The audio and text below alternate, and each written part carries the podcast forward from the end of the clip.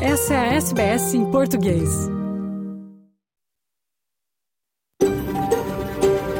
SBS, a world of difference. You're with SBS Portuguese on mobile, online and on radio. Essa é a SBS em português, no telefone, online e no rádio. Boa tarde, está começando o primeiro programa em português da SBS Áudio de 2024, nesta quarta-feira, 3 de janeiro. Feliz Ano Novo!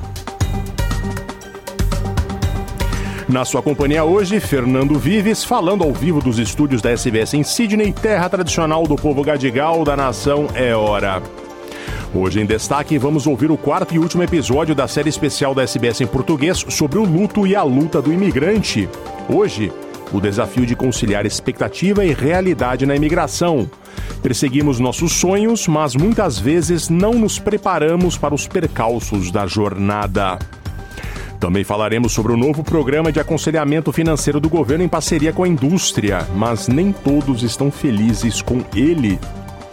De Lisboa, nosso correspondente Francisco Sena Santos conta que o mercado automóvel do país cresceu com muita força em 2023 e a metade dos veículos vendidos é de energia alternativa.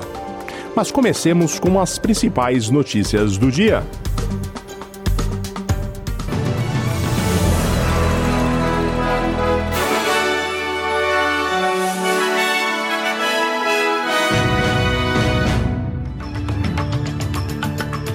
Os destaques do noticiário desta quarta-feira, na sua companhia, Fernando Vives. Militares são deslocados a Queensland para ajudar na recuperação das áreas devastadas pelas tempestades. Ao menos 36 pessoas morreram no mar na Austrália desde o início do verão. 379 pessoas escapam com vida em um avião em chamas em um aeroporto no Japão. E no Brasil, os 10% mais ricos do país concentraram 51% da renda em 2022, segundo o Ministério da Fazenda.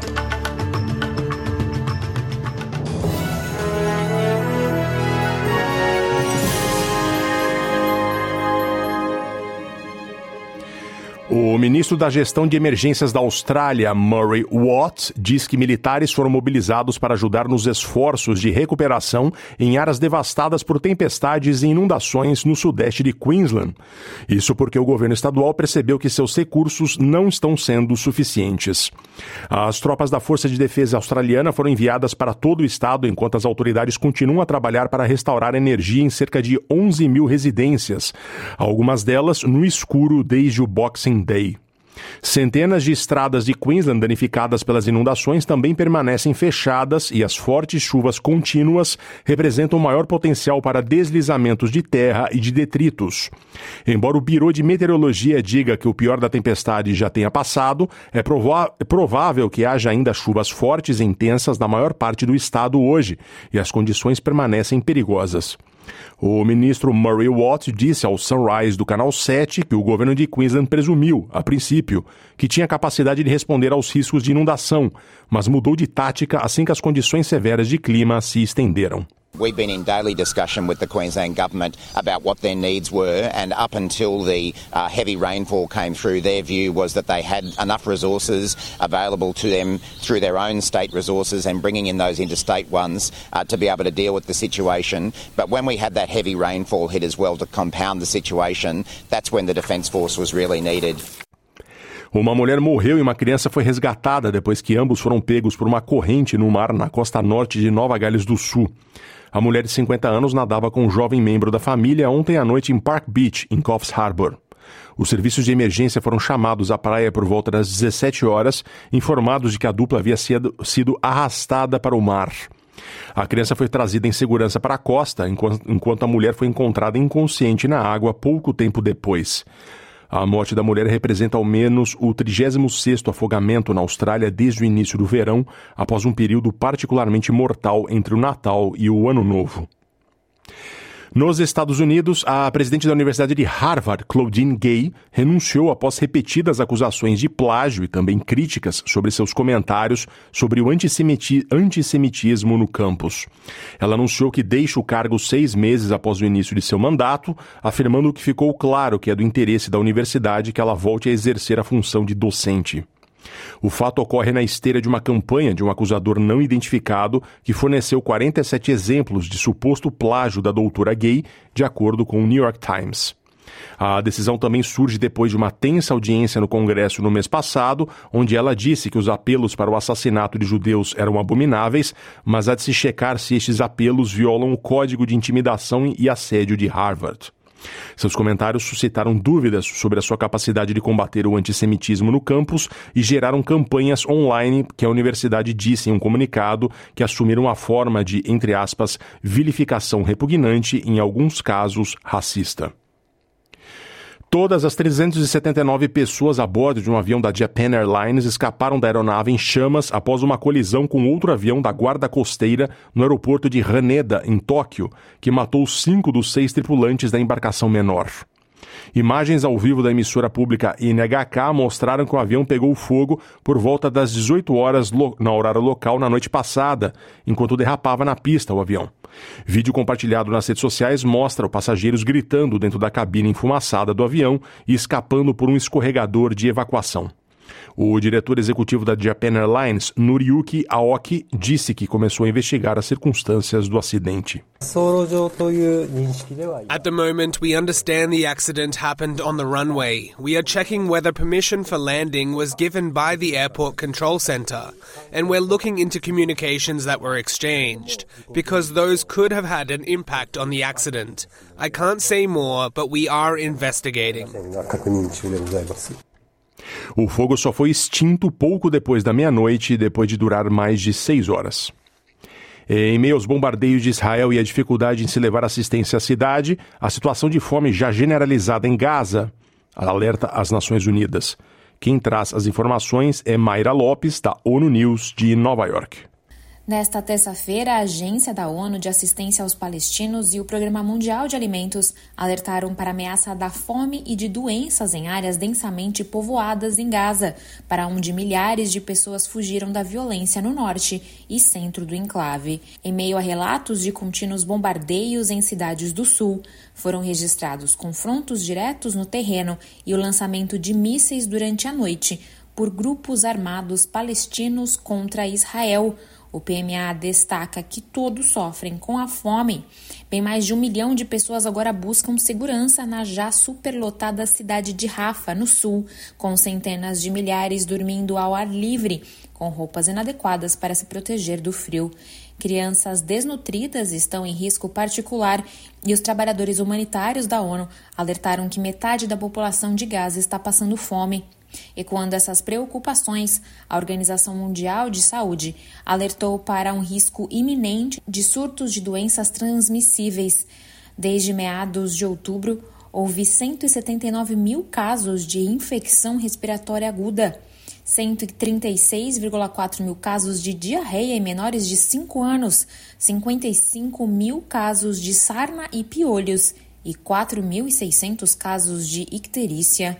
Desde os ataques terroristas, os confrontos na faixa de Gaza e os ataques das forças israelenses já deixaram mais de 22 pessoas mortas, principalmente mulheres e crianças, segundo autoridades locais de saúde. Da ONU News em Nova York, Mayra Lopes. No Brasil, um relatório do Ministério da Fazenda sobre o ano de 2022 aponta que os 10% mais ricos do país concentraram 51% da renda naquele ano. Quem traz as informações é Gésio Passos, da Rádio Nacional de Brasília. Relatório do Ministério da Fazenda mostra desigualdade na distribuição de renda e da riqueza da população brasileira. O estudo analisou dados das declarações de imposto de renda de 2021 e 2022. A pesquisa indica que os 10% mais ricos concentraram 51% da renda total do país em 2022. Já a metade dos declarantes, que representa as pessoas com menor renda, detém 14% do total de ganhos. Em relação à riqueza, que soma bens e direitos declarados no imposto de renda, a concentração é ainda maior. Os 10% mais ricos concentram 58% da riqueza nacional.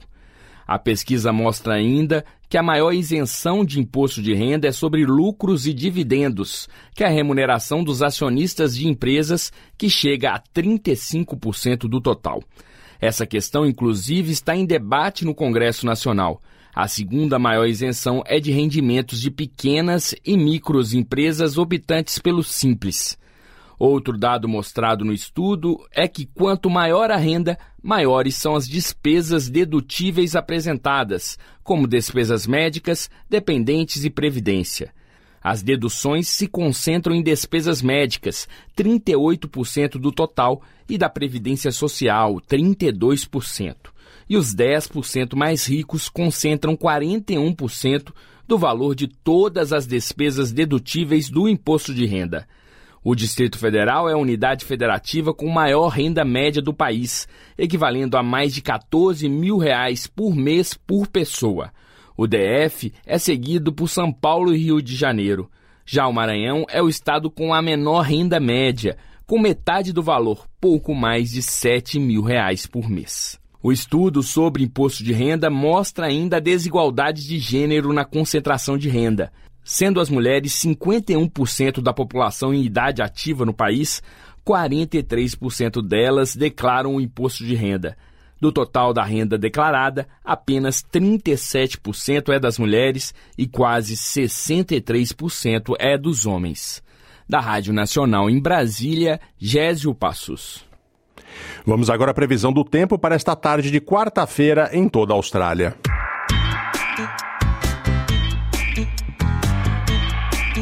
Em Perth, sol na maior parte do tempo, 32 graus. Adelaide, nublado, 27. Melbourne, chuva com possibilidade de tempestade, 27. Hobart, chuvas esporádicas, 24. Canberra, chuva com possibilidade de tempestade, 28. Wollongong, parcialmente nublado, 26. Sydney, também parcialmente nublado, 29 graus. Newcastle, também com algumas nuvens, 30 graus. Brisbane, parcialmente nublado, 31 graus. Cairns, chuvas esporádicas 33 graus e Darwin, uma chuva, chuvas esporádicas com possibilidade de tempestade 34 graus.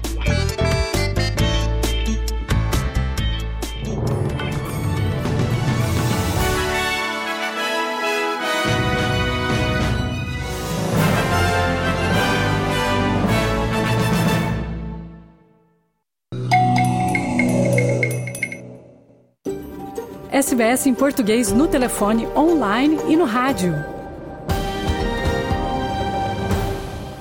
Olá, vamos apresentar agora o último episódio da série A Luta e o Luto do Imigrante, na qual trouxemos muitos dos desafios psicológicos de se imigrar e que muitas vezes só descobrimos já viver no novo país, enquanto vivemos esses problemas na pele.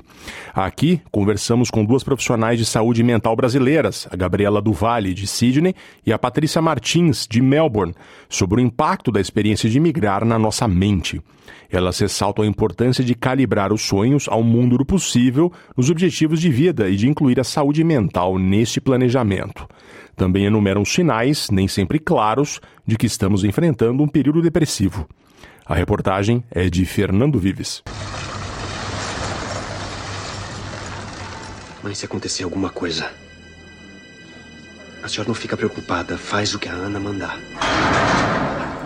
Há quase 20 anos, era lançado no mercado brasileiro um filme da diretora Lúcia Murat chamado Quase Dois Irmãos.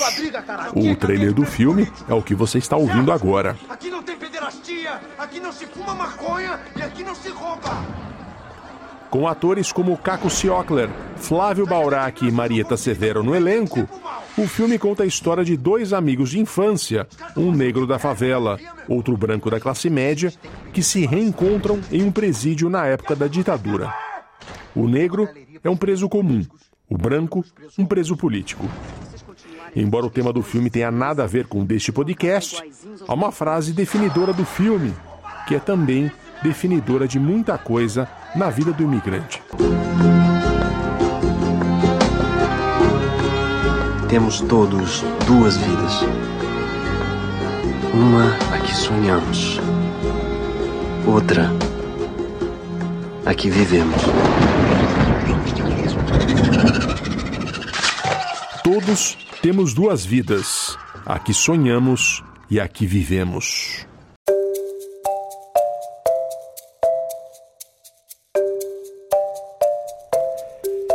Eu lembrei dela quando iniciei essa reportagem, porque esta frase, na vida do imigrante, quer dizer muito. A grande maioria de nós veio para na Austrália para realizar sonhos e a partir deles planejamos a jornada. Porém, ao menos por um tempo, há uma distância enorme entre a vida que sonhamos na Austrália da vida que vivemos na Austrália. E isso pode ser um baque psicológico. Eu sou Fernando Vives e também sou um imigrante em Down desde 2018. Neste quarto episódio da série A Luta e o Luto do Imigrante, vamos conversar com duas profissionais de psicologia brasileiras, a Gabriela, de Sydney, e a Patrícia, de Melbourne, sobre o impacto da experiência de imigrar na nossa mente. A importância de alinhar a fantasia à realidade, de se planejar adequadamente também na questão da saúde mental e quais são os sinais, nem sempre claros, de que estamos enfrentando um período depressivo e quando é a hora de procurar ajuda.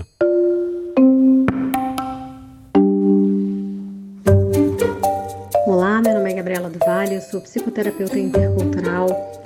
Morei nos Estados Unidos como expatriada, moro na Austrália há sete anos, onde sou imigrante, e hoje vim aqui conversar com Fernando Vives sobre a experiência de imigrar. Vou falar um pouquinho sobre a dificuldade de começar a vir em outro país, as dificuldades psicológicas de ser um imigrante.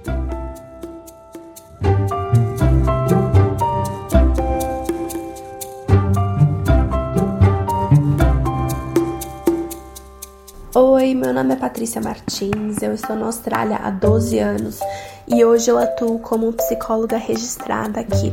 Hoje eu vou compartilhar aqui com vocês e com o Fernando um pouco da minha prática clínica.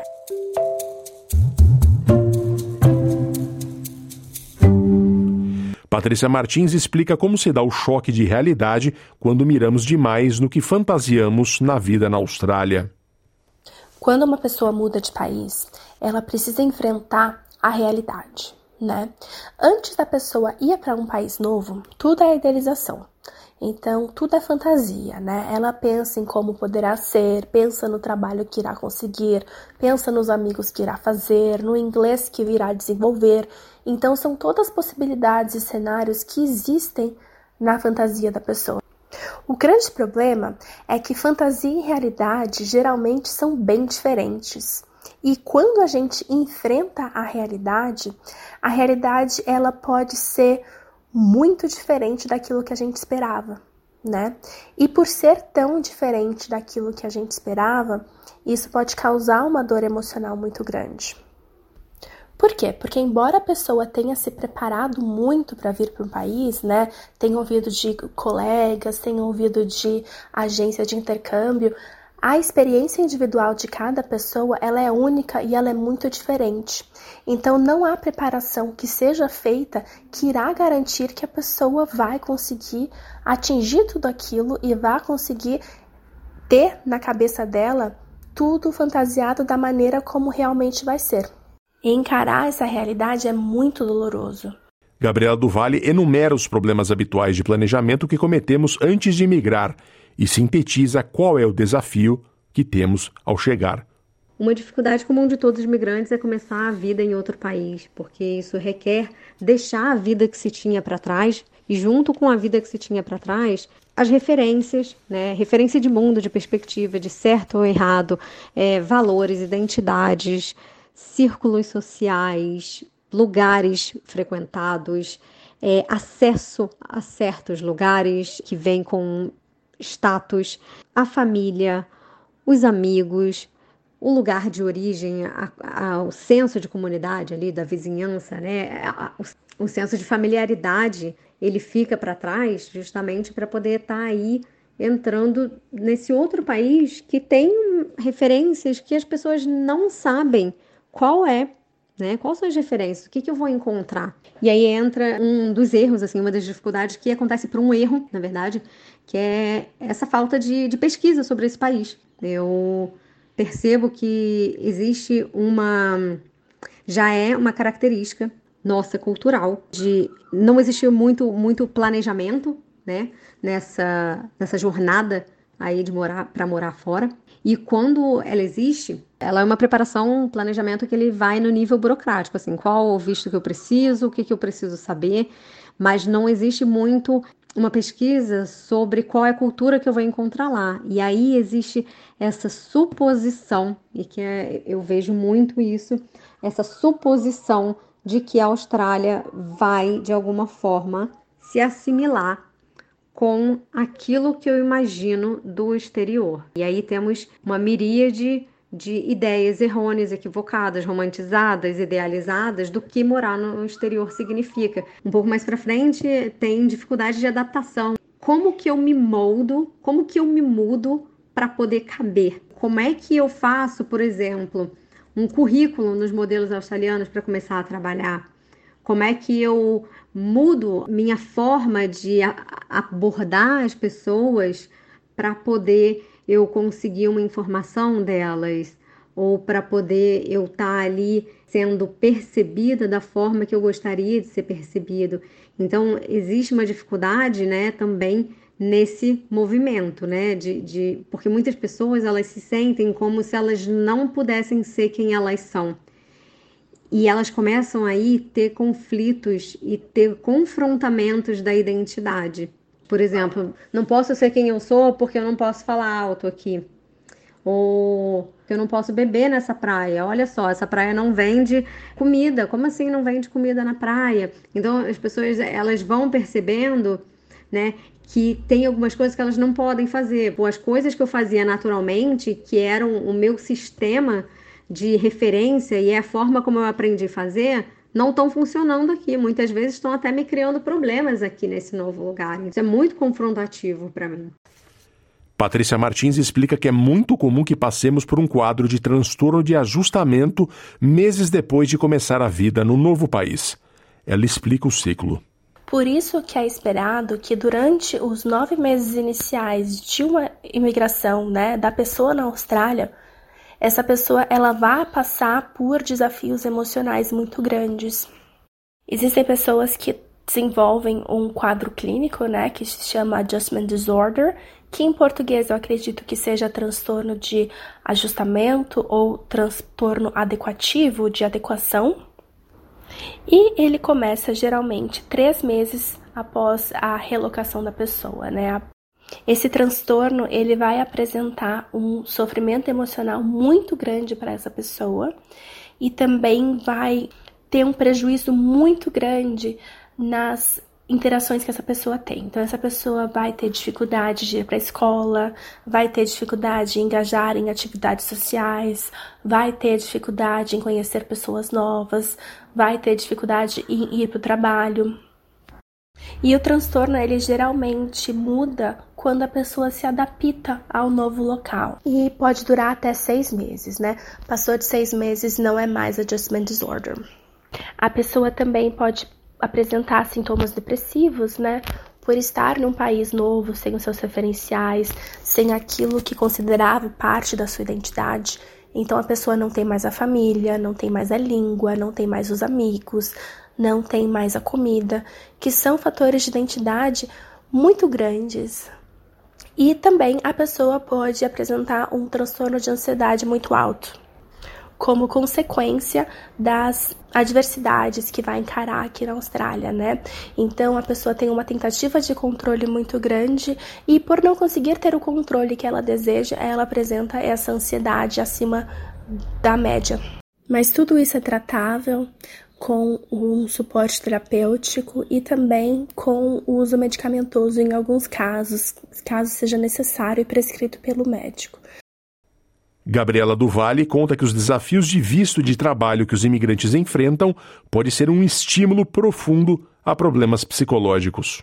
Acaba sendo muito comum ver pessoas que saem do Brasil para buscar uma vida melhor na Austrália que por esse desejo de ser um residente permanente, né, por demandas aí desse processo imigratório, elas se veem tendo que morar em lugares que elas é, é, não necessariamente gostam, tendo que trabalhar com, com algo que não necessariamente elas gostam, tendo que estudar assuntos que elas não necessariamente têm interesse ou se identificam também, por anos às vezes, às vezes sem previsão de quando que elas vão poder fazer outras escolhas ou quando elas conseguem, às vezes, é, organizar a vida delas num, de uma forma que faça sentido, ainda assim elas estão sujeitas aí a essas mudanças na lista de demanda. A profissão pode ser tirada dessa lista de demanda, mudança em programas também, programas imigratórios.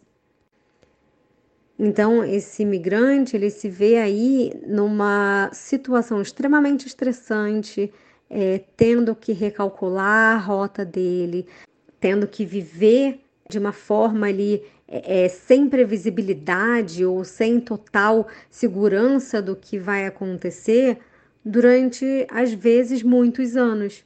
E dentro do contexto em que essa pessoa está submetida a elevados níveis de estresse, a uma vida que é com pouca conexão, identificação, às vezes sem tempo para si mesma, sem se olhar, sem se ver, sem poder refletir mais profundamente, existe uma considerável possibilidade de que ela venha enfrentar desafios relacionados à saúde mental. Patrícia Martins explica os sinais que todos devemos ficar atentos para entender se estamos ou não em um momento depressivo.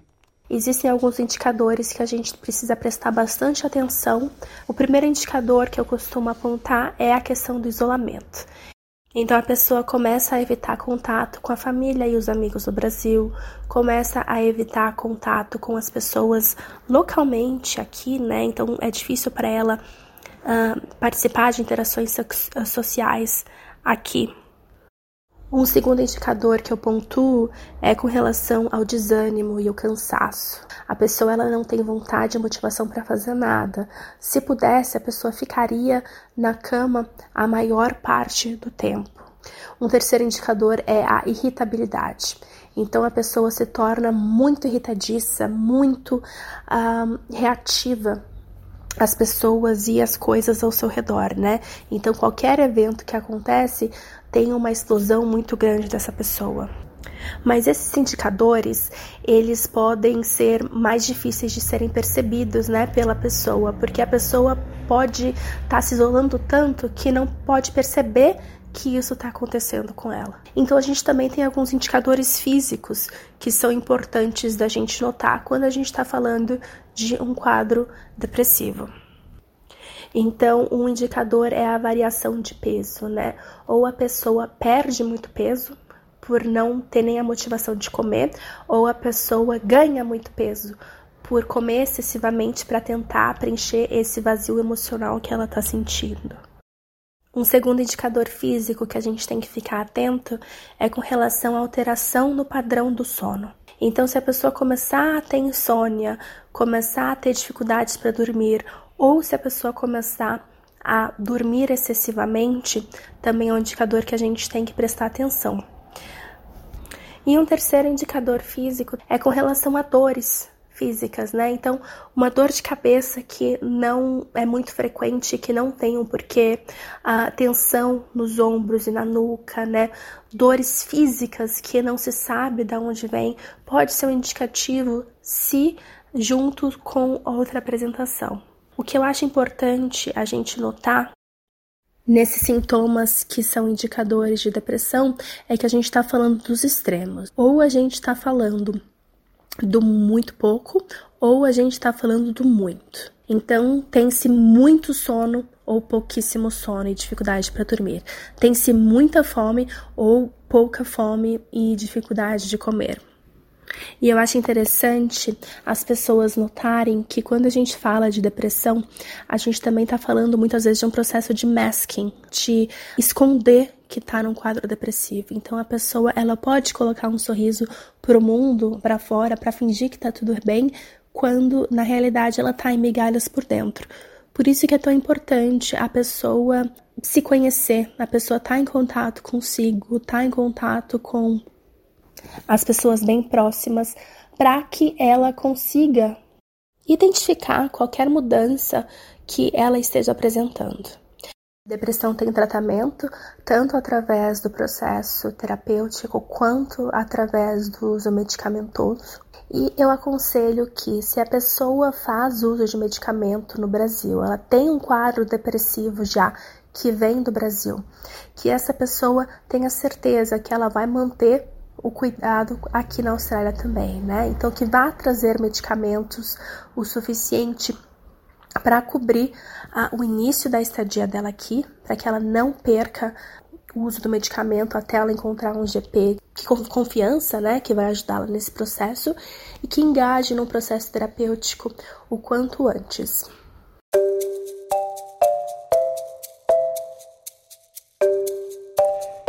Agora você sabe.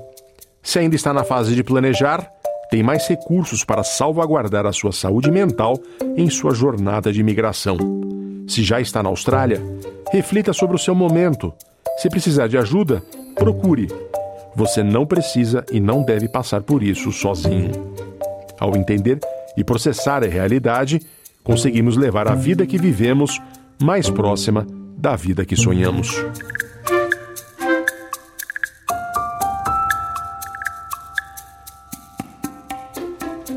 Esta reportagem é a quarta da série de podcasts da SBS Português sobre a luta e o luto do imigrante, produzida e apresentada por Fernando Vives, com apoio editorial de Luciana Fraguas e Caroline Gates, e apoio técnico de Joel Supple.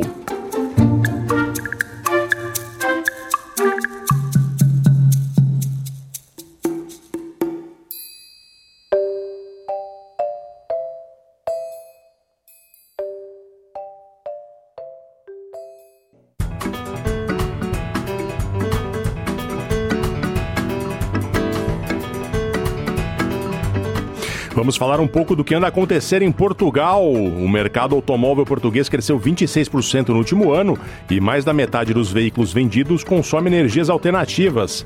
Quem conta, quem nos traz essa história é o correspondente da SBS em português em Lisboa, Francisco Sena Santos. É, Fernando e ouvintes da SBS, o mercado automóvel português está pujante, cresceu 26% neste último ano, 2023, isto face ao ano anterior. Neste último ano foram registados 236 mil uh, veículos novos. E há um dado principal: mais de metade dos carros vendidos consomem combustíveis alternativos, perde, portanto, presença o motor a combustíveis fósseis, gasolina ou gasóleo. Os, os portugueses compraram neste último ano mais 50 mil veículos do que no ano anterior anterior, 2022, é um sinal de mais folga na qualidade de vida. A marca Tesla entrou para o top 10 das vendas e já vende em Portugal mais ligeiros de passageiros do que uh, marcas com grande impacto como a Citroën, a Seat ou a Opel. Mesmo assim, a francesa Peugeot mantém a liderança em Portugal. Em termos de combustível utilizado, os motores de gasóleo, que há dois anos ainda representavam 18% do mercado de ligeiros de passageiros, em 2023 já representam apenas 12%. Quer isto dizer que uh, a maioria dos transportes públicos, uh, caminhonetes, autocarros, está a converter-se uh, à energia renovável. Também todo o mercado de venda de gasolina interrompeu o ciclo de crescimento que vinha registrando nos últimos anos, baixando de 41,6% da cota de combustíveis para apenas 36,1, ou seja, uma quebra na ordem dos 5 pontos percentuais. Quanto ao mercado de veículos pesados em Portugal, o qual engloba os tipos de passageiros e de mercadorias carga, em dezembro de 2023, portanto neste último mês, verificou-se um aumento de 30% em relação ao mês homólogo de 2022, tendo sido comercializados em Portugal 893 veículos desta categoria. Em comparação com o mesmo mês de 2019, é uma referência, quando, quatro anos, o mercado registrou um aumento de 98,4%. A venda de veículos é um indicador de confiança económica. Está a crescer. Francisco Sena Santos, a SBS, em Portugal. o que entra em vigor já a partir de janeiro de 2024 na Austrália. O primeiro mês do ano começa com algumas mudanças chaves em curso. Boas notícias para alguns e não tão boas para outros. Algumas leis têm aplicações nacionais e outras são implementadas por cada estado. E aqui vai a lista que você precisa saber. No âmbito nacional, a proibição de vapes na Austrália. Mais de 3 milhões e meio de australianos fumam. Cerca de um a cada sete deles tem entre 14 e 17 anos. Para tentar evitar uma nova geração de fumantes, a partir de 1 de janeiro está proibida a importação de cigarros eletrônicos descartáveis com nicotina. Somente vapes prescritos por médico para ajudar as pessoas a pararem de fumar serão permitidos. As novas leis são consideradas as mais duras do mundo. Dr. Michael Bonney, presidente da Associação Médica Australiana de New South Wales, explica mais. Point of sale for disposable vape will cease, um, as will the importation of disposable vapes. Uh, that is seen as a massive step forward for reducing availability and accessibility, especially for young people. Alta nos pagamentos do Medicare e Previdência. Os limites para as redes de segurança do Medicare irão aumentar o que significa um aumento no montante que as pessoas têm de gastar em despesas médicas extras hospitalares antes de se qualificarem para um desconto mais elevado.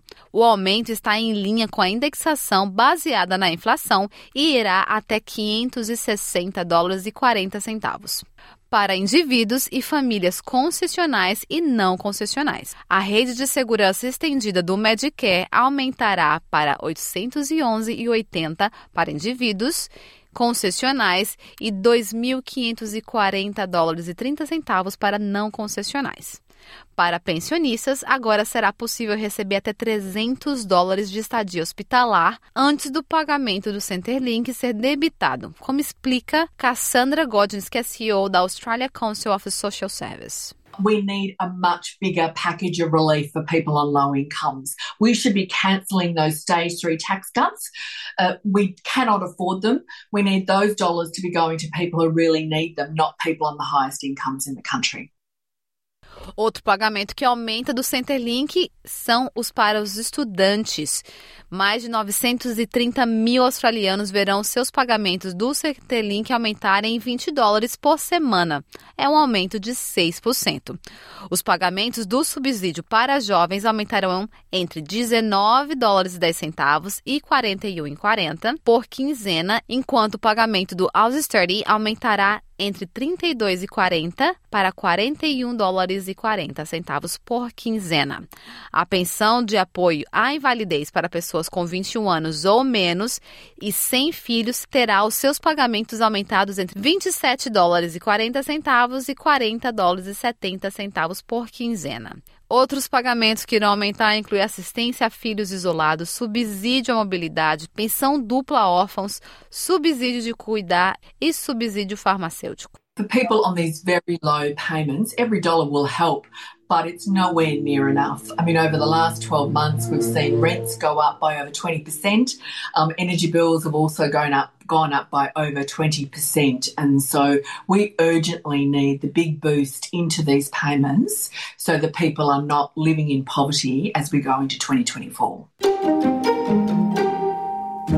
Trabalhadores sênios, idosos e veteranos que trabalham poderão ganhar mais rendimentos antes que os seus pagamentos de pensão sejam afetados a partir de 1 de janeiro. O governo federal está aumentando permanentemente o limite do bônus de trabalho de 4.000 a 7.800 para 11.800 dólares. Os pensionistas solteiros podem ganhar até 204 dólares por quinzena e os casais podem ganhar 360 dólares por quinzena. Isso significa que um pensionista de idade única poderá ganhar até 504 por quinzena e ainda receberá a taxa máxima de pensão começa o imposto mínimo global de 15% para grandes multinacionais sediadas na Austrália, com marco e esforço para modernizar o quadro global de tributações das empresas.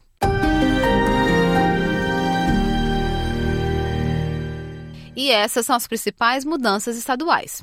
Em New South Wales, o limite de pedágio será de 60 dólares diários. Um limite máximo para a taxa de pedágio significará que os motoristas locais poderão economizar milhares de dólares no final do ano. Em Victoria, as novas casas terão de estar ligadas à rede elétrica, uma vez que o gás está proibido em todas as novas construções a partir de janeiro. Os vitorianos também, com segunda residência, deverão pagar mais impostos sobre a terra. As mudanças temporárias resultarão em 860 mil proprietários pagando em média 1.300 dólares extra por ano. Queensland. Jardim de Infância, o Kindergarten, será gratuito para todas as crianças elegíveis de Queensland a partir de 1 de janeiro. O governo subsidiará 15 horas por semana durante 40 semanas. Também, Queensland, a taxa de transporte público será congelada em 2024. Australia Capital Territory. Sacolas plásticas mais grossas serão proibidas na fase final de repreensão ao plástico descartável. A pré-escola para crianças de 3 anos será gratuita por 300 horas por ano em fornecedores selecionados. South Australia. Os telefones celulares serão proibidos nas escolas públicas secundárias de todo o estado. Os alunos terão que deixar os seus telefones em casa ou entregá-los para serem trancados quando chegarem.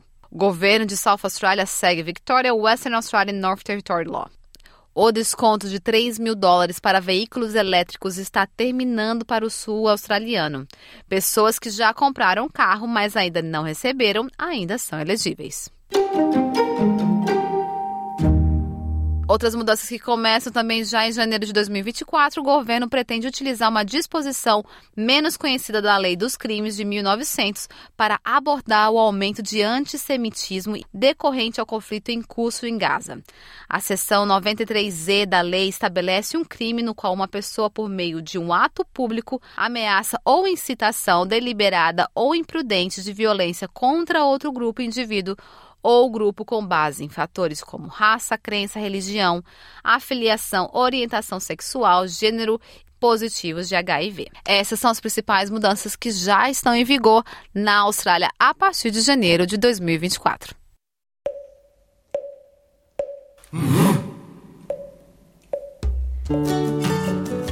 Está chegando ao final o primeiro programa em português da SBS deste 2024. Hoje é 3 de janeiro, eu sou o Fernando Vives, agradeço a sua audiência, voltamos no próximo domingo. Lembrando que você pode seguir a SBS no seu provedor de podcast predileto, como Spotify, como a Apple, como tantos outros. Voltaremos no programa de domingo com o segundo programa do ano dos 104 que teremos para fazer com todo prazer. Obrigado por sua audiência, até a próxima. Andar de mundo, andar de pé fe y amor cansa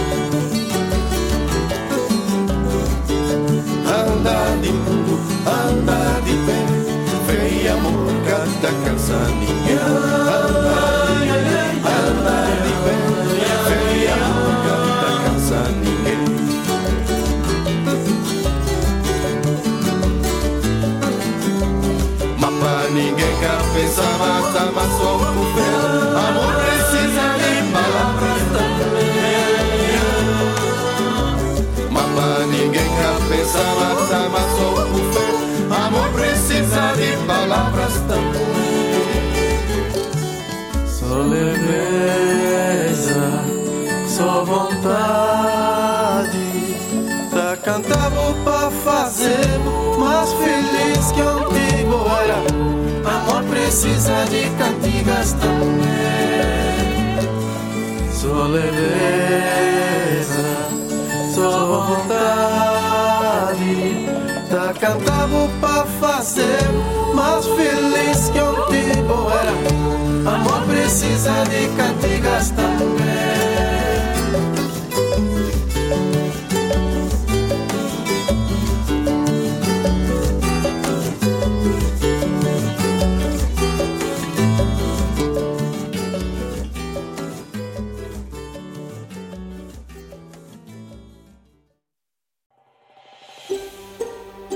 Ouvir mais notícias como essa?